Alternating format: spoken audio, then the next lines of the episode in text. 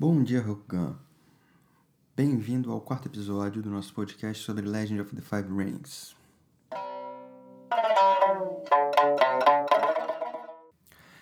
Bem, então, é, primeiro, né, pedir desculpa pro pessoal, mas fiquei bastante tempo sem gravar e final do ano e várias coisas mudaram bastante para mim, então tava meio sem tempo mesmo, tentando organizar minha vida e espero aí que todo mundo tenha se divertido nesse ato do Bom Dia Rokugan. Então vamos às novidades que nem são tão novidades assim mais, né, afinal. O jogo saiu no Brasil, finalmente, a Galápagos conseguiu entregar, é, não sem problemas, obviamente, né? A gente teve, uh, acho que oito cartas que estavam com o fundo invertido, no sentido de que estava de ponta cabeça, e, a, e alguns marcadores, algumas pessoas receberam os marcadores mal cortados, esse tipo coisa que coisas do gênero. Então a Galápagos se prontificou a Acho que quando saiu o ciclo imperial, né, as seis primeiras edições, que vão sair de uma vez só, vai entregar as cartas corrigidas e os marcadores corrigidos pro, pro pessoal.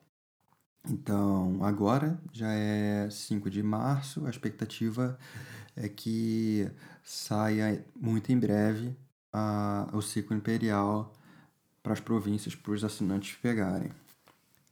E a outra novidade, que já não é tão novidade assim, é que a Fantasy Flight anunciou em dezembro uma expansão nova, na verdade, o que eles estão chamando de Clan Pack, né, pacote do clã, ou expansão do clã, que é totalmente dedicado a um clã chamado de Discípulos do Vazio, que é voltada para o clã da Fênix. E acho que isso meio que pegou o pessoal de surpresa. Tinha acabado de sair a, a última expansão do ciclo imperial, então é, foi pelo menos para mim, foi meio que surpreendente anunciarem esse pack logo agora. E o que, que vai ser um pack do clã da Fênix? Ele vem com uma fortaleza nova para diversificar as estratégias e possibilidades do clã. Ele vem com 28 cartas novas, sendo... e 25 delas têm três cópias de cada. E Três cartas possuem apenas uma cópia, que provavelmente uma é a Fortaleza, a outra é uma carta nova de atribuição, que ela ajuda jogadores que não são da Fênix, se usar essa atribuição da Fênix, a ter mais 8 de influência para usar cartas da Fênix. Então você teria 18 de influência para botar cartas Fênix no seu clã. E dessas 28 cartas novas, tem outras 6 cartas que são uma para cada um dos outros clãs. Já apareceram algumas dessas cartas, né? Acho que no, no próprio artigo da Fantasy Flight tem uma Scorpion e aparentemente tudo, todas as cartas do clã Pack que não são do clã são relacionadas aos temas dos clãs. É, anel, é, magias, no caso do clã da Fênix. E ainda sobre o clã da Fênix, no começo do ano foi anunciado também um romance em forma de livro chamado de A Espada e os Espíritos, que vai contar e se aprofundar melhor na história de como a Shiba Tsukuni virou campeã da Fênix e da relação dela com um dos mestres elementais, o Izawa Tadaka, que é a mestra elemental da Terra. Ele era um personagem muito importante, era o trovão do clã na história original do Império Edition, o segundo dia do trovão. E, além do livro, o, essa venda, né, esse produto da Fantasy Flight vem com duas cartas com artes alternativas.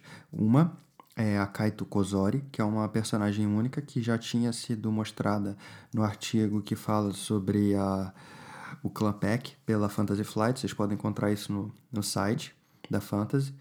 E a Ofushikai, que é a espada ancestral da Fênix, que ainda não tinha sido anunciada, mas eu particularmente acredito que vai vir no, no Clan Pack da Fênix.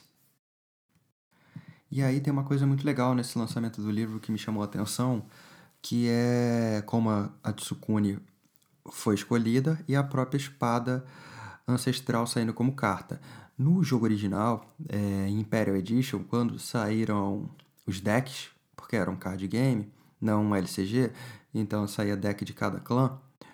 Vinha a Fortaleza, que vocês já conhecem, e vinha a espada ancestral de cada clã, mas elas não eram nomeadas. Se você pegasse material do RPG, alguma citação de carta, vinha o nome da espada, o nome próprio da espada ancestral, mas elas não eram lançadas com seus nomes próprios, era genérico, a espada ancestral da Fênix, a espada ancestral do unicórnio.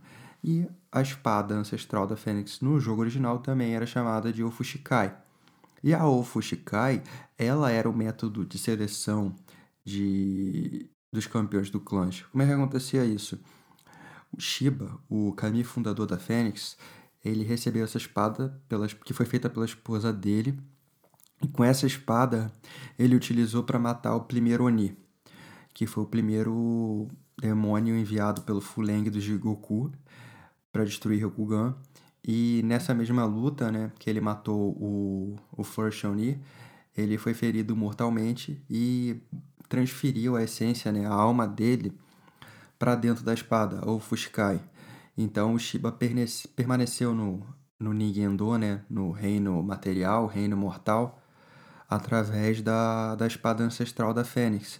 E sempre que. E ela automaticamente seleciona o próximo campeão do clã quando o atual morre. Então, quando o Shiba morreu, a espada já escolheu o próximo descendente dele a ser o campeão do clã. E já aparece dentro do, do Obi, do cinturão, né? Do, do samurai. E não necessariamente vai ser o filho direto do campeão do clã, mas vai ser alguém, um parentesco de sangue, né? Dentro da, da linhagem principal do, do Shiba. E a espada, ela dá acesso ao conhecimento prévio de que todos os campeões do clã já viveram. Quem conhece o desenho do Avatar, né, o, o The Last Airbender, é, é, uma, é muito parecido o conceito. E para contar mais dessa história do, do Shiba, no jogo original, o campeão da Fênix, Imperial Edition, era o Shiba Jimitsu. E por um erro de impressão, ele saiu sem a palavra-chave de único. E no como vocês jogam, né? Se, é, e para quem não joga, único só pode ter um no jogo. E aí, para consertar esse erro de impressão, eles adicionaram é, mais coisas na história para explicar isso.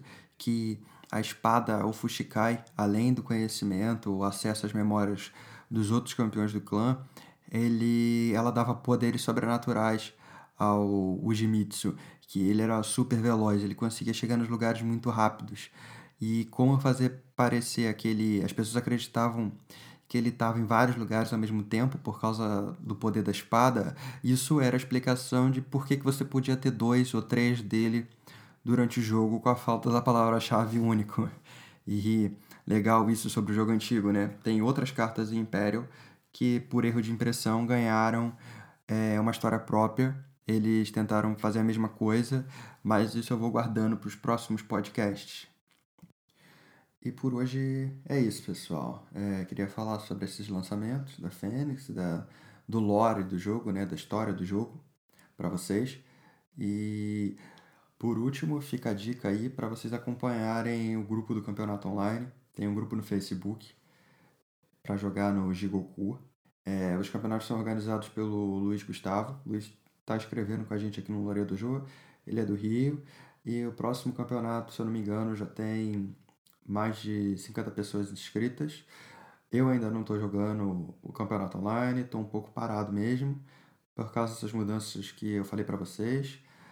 E espero que dentro em breve aí eu possa trazer novidades e jogar bastante para poder falar melhor do, do Legend of the Five Rings aí, que vocês tanto gostam. Então é isso aí, pessoal.